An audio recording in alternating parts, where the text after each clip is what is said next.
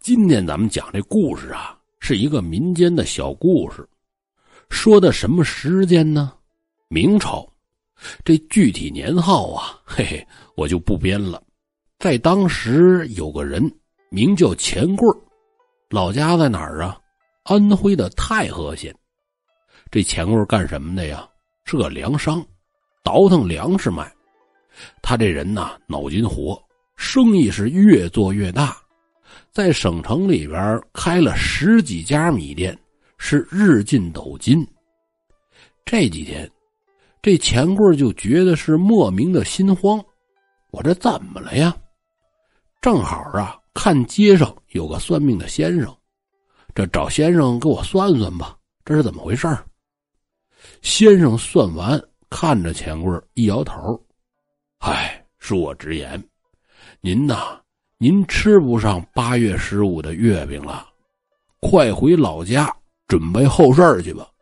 钱贵听完，吓得是面如土色，慌里慌张的回到店里边，把账和生意交给管家，带上足够的银子，骑着枣红马直奔老家太和县而去。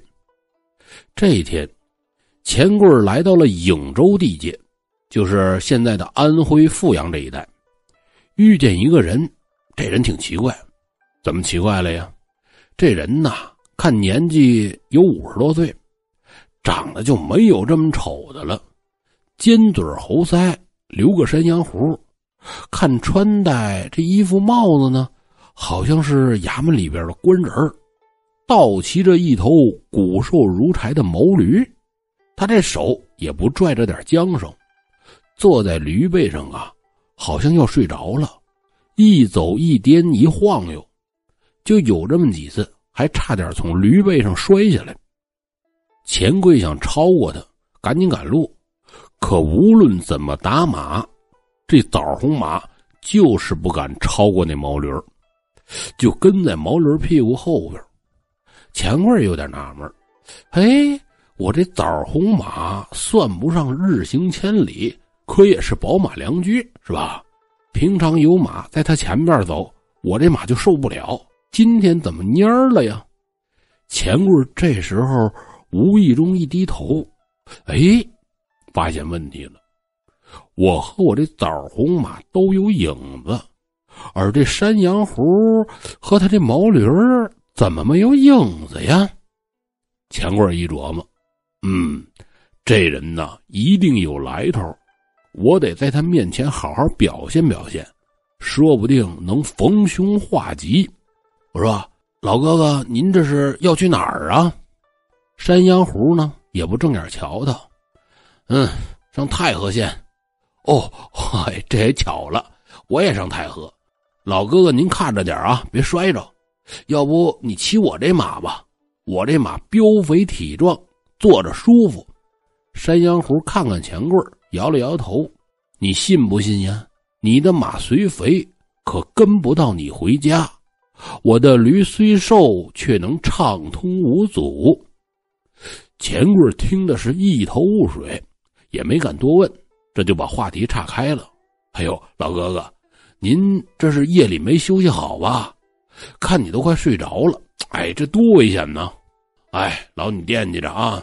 我每天呐抓差办案，日理万机，哪有你这做生意的清闲呢？啊，算盘一响，白银万两。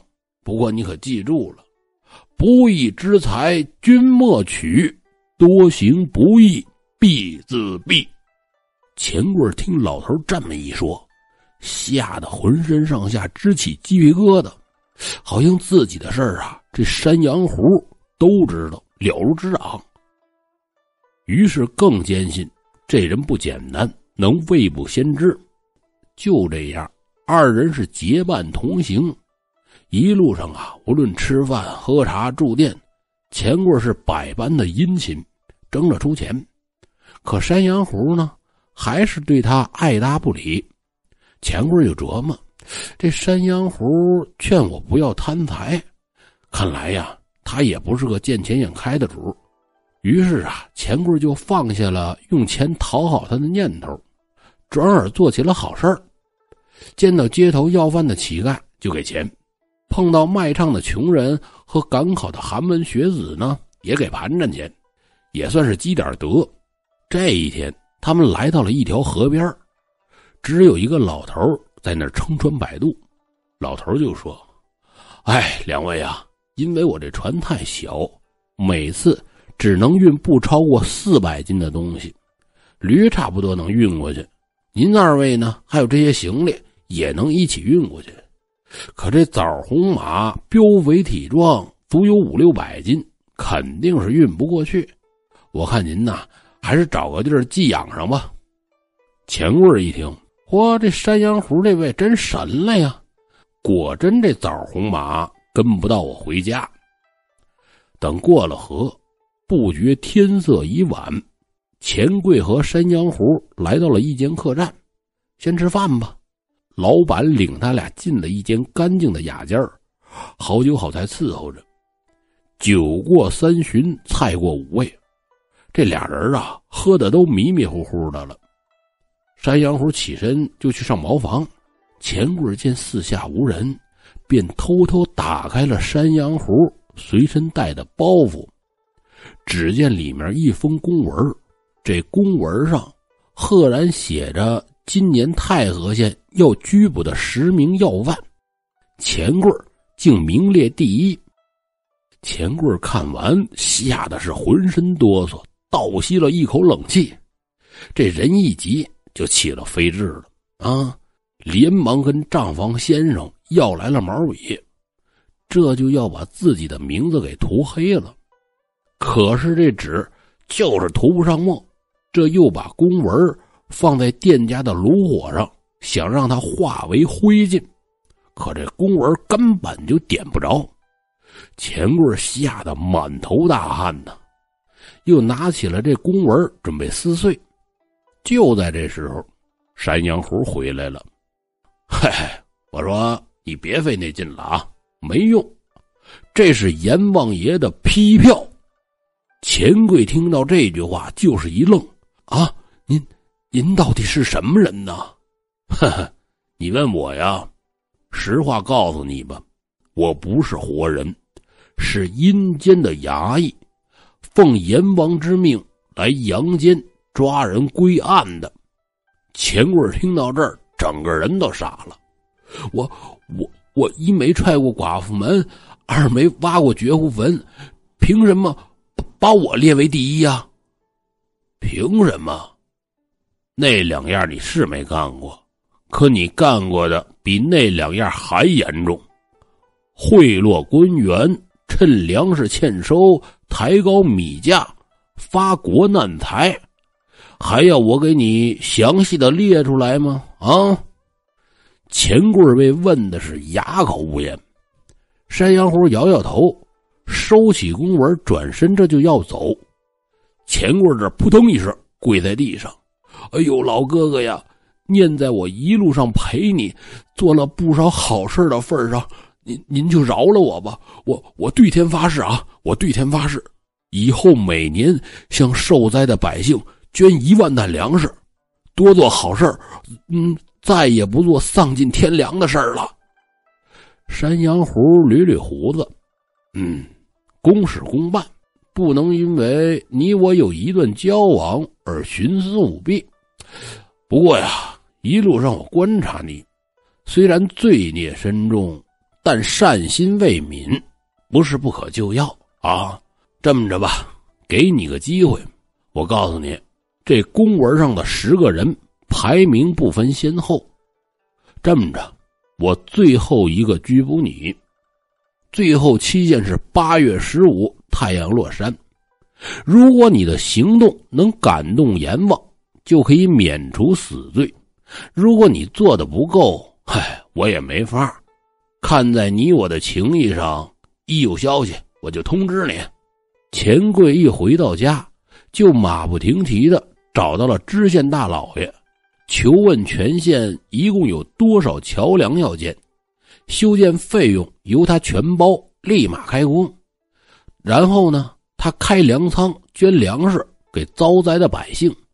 最后啊，钱贵重金找来一位画家，在这牌位上画了山羊胡的像，每天晚上就是烧香烧纸，祈求山羊胡能保他平安无事。日月如梭，转眼就到了八月十五了。钱贵心慌意乱，嗯，左等这山羊胡不来，右等看不见山羊胡。这天上午还是晴空万里，到了下午就变得乌云密布了。不一会儿，这雨下的就跟瓢泼一样，雷声是由远而近，屋子都快震塌了。钱贵看到这情景，不禁是泪流满面呐，心知自己罪孽深重，怕是逃不过死罪了。他想着说，无论怎么着，我也不能殃及无辜的妻儿。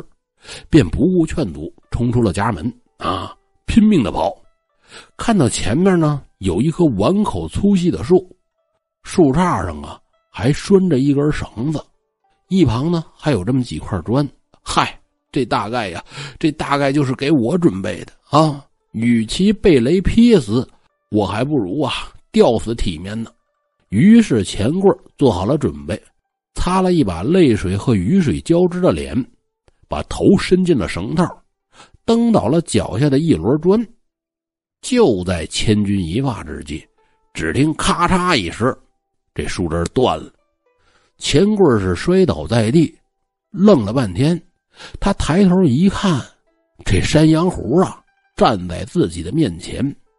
哎，你你怎么还寻短见了呢？好死不如赖活着呀！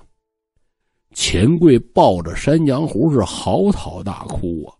哎呀，老哥哥呀，你怎么才来呀？啊，再晚一步我就没命了。山羊胡绷着脸就说：“嗨，都是你惹的祸啊！本来呀，我把你做的好事告诉给你们县里的城隍，他又通知了阴间的巡查使，阎王在你的卷宗上批示。”良心发现，幡然醒悟，所做好事确凿，可延长寿命。删除了公文上你的名字。钱贵一听，那那你咋不早告诉我呀？啊！山羊胡气的这胡子都差点立起来。嗨，我正准备告诉你这好消息呢，结果有一个捣蛋鬼举报，说他听到一个叫钱贵的人。在烧香烧纸时，老念叨山羊胡的名字，于是阎王啊，把阴间所有留山羊胡的鬼都抓起来了，一直审了七天七夜，也没审出个名堂，这不才放我出来吗？钱贵听罢，扑哧一声笑了，看来呀，看来在哪边都得做好事儿。山羊胡一脸严肃，哎，注意啊，今后啊，你再烧香烧纸。可不能念到我的名字了，也不能挂我的像，你这是逼我犯错误呀！哈，钱贵爬起来，那那我念到阎王爷的名字总可以了吧？山羊胡吹了吹自己的胡子，嗨，那也不行，阎王爷是我们的顶头上司，不以身作则能行吗？说罢，他和钱贵一起是放声大笑。好了，各位，今天的故事就讲到这儿，咱们下期节目见。